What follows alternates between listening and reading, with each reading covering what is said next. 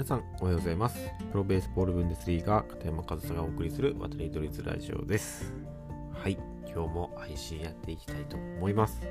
で、えー、今日はですね、えー、昨日そのドイツ野球の少年野球のの冬のリーグウィンターリーガについてお話ししたんですけども今日はねあの今日もか今日もねドイツの少年野球についてちょっとお話ししたいというかご紹介したい点がございましてちょっとそのドイツの少年野球についてお話ししていきたいと思います。でドイツの少年野球の何を皆さんにご紹介したいかというと、えー、投球制限ですね。あのー、今ね日本でもね、えー、ピッチャーの球数制限っていうことで、えー、高校野球とかでも導入されたり、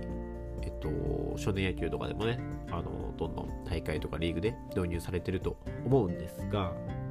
ドイツの投球制限はちょっと違って、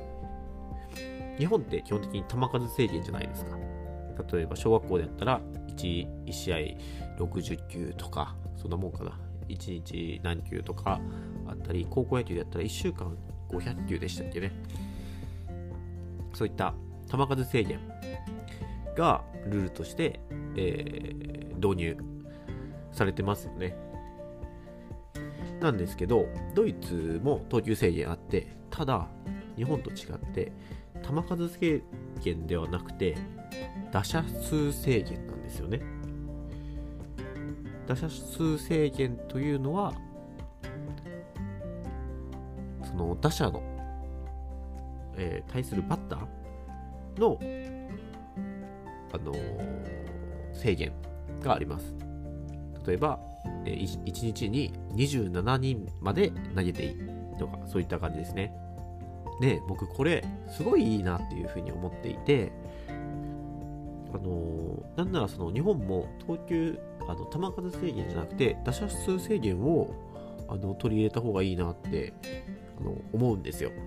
で、その理由をね、これからお話ししていきます。で、えー、その球数制限ですね、今、えー、日本で導入されてる球数制限には良くないところがあると思っていて、っていうのは、ま、そもそもね、僕、僕の意見ですけど、球数制限っていうのは野球というスポーツに合ってないと思うんですよ。球数でね、例えば、え100球でピッチャー変えないといけないってなった時に、100球投げたら交代しないといけないじゃないですか。じゃあ、いいピッチャーが来た時に、相手チームは何をするかって言ったら、あの球数を増やすこと、そのピッチャーにボールをたくさん投げさすことが目的になる試合ってないですか？あると思うんですよ。初球から打つなとか、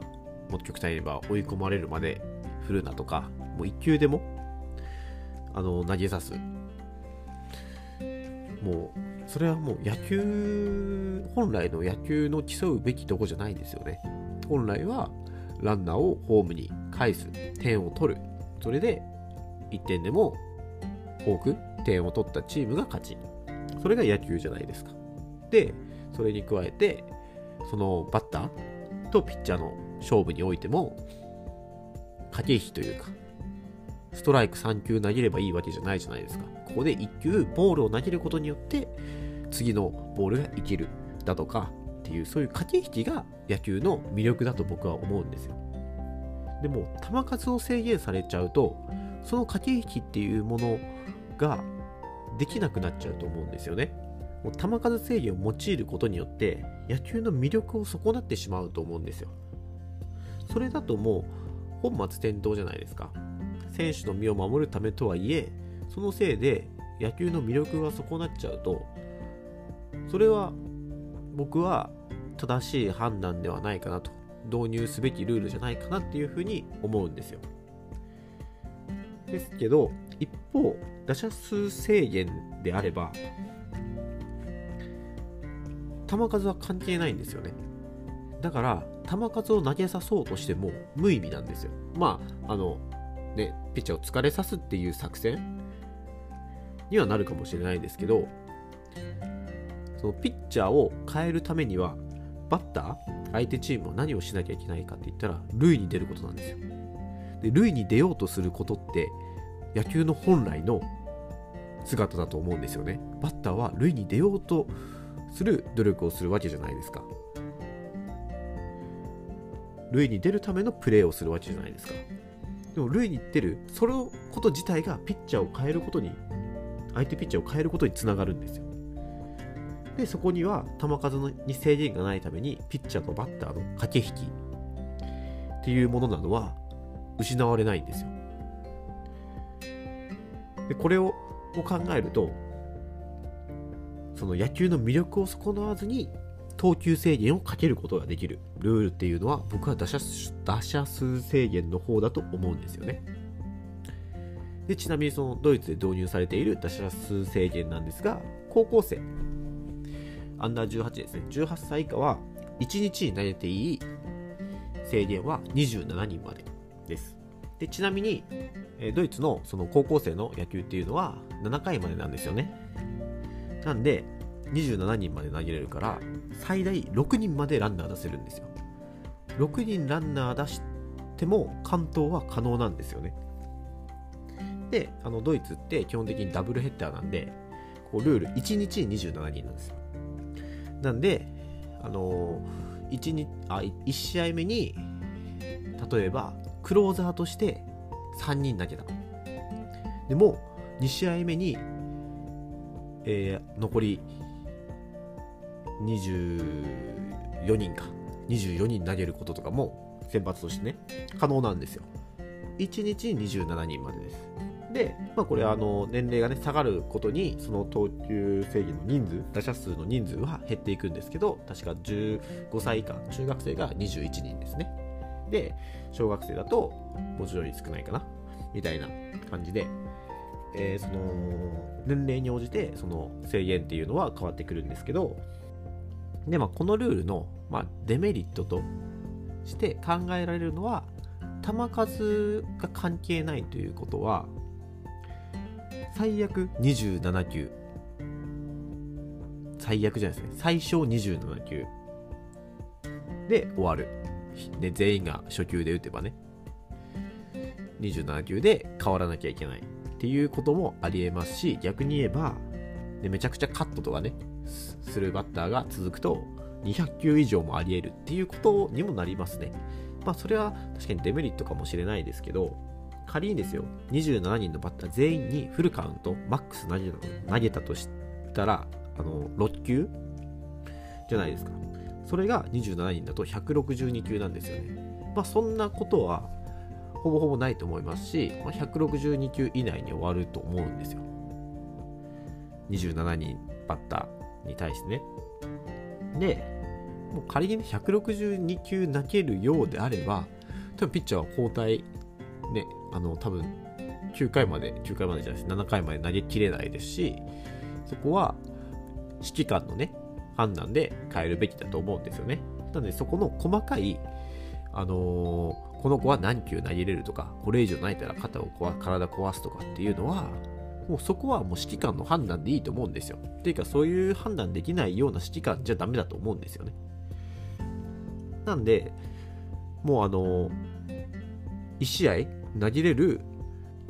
その野球の魅力を損なわず、1試合投げれる投球制限であり、しかも、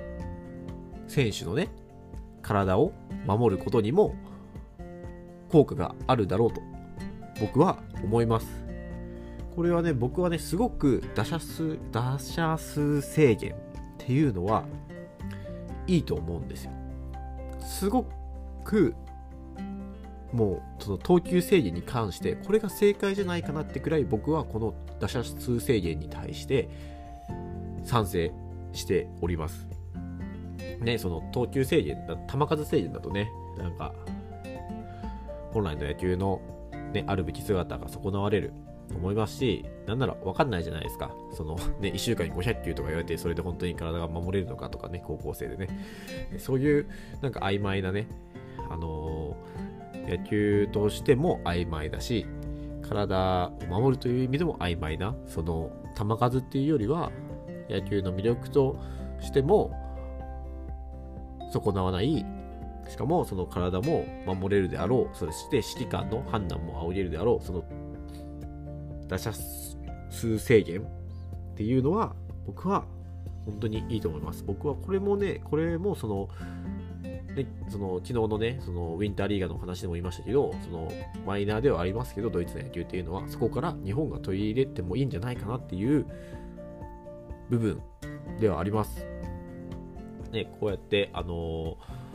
そのメジャーマイナーその規模の大きさっていうのは差はありますけど、ね、いいいいことはぜひあの取り入れるべきだと思うんですよね。僕は本当にこれはすごく推していきたいと思います。今後ね、あのいろんなところでももっともっと言って、打者数制限っていう考え方、広めていきたいなっていうふうに思います。なんでね、このね、あのーラジオを聴いていただいて、この打者数制限についていいなって思っていただいたら、それももっとね、皆さんからも発信していただいて、で、ドイツ野球は球数制限じゃなくて打者数制限してるらしいよっていうことを言ってもらうとね、あの、打者数制限っていう考え方も広まるといいなと思いますし、そのドイツの野球っていう、そのマイナーな部分も広まればいいなって僕は、ね、個人的には思う思うんで、えー、ぜひぜひ、あの、いいなと思っていただいたら、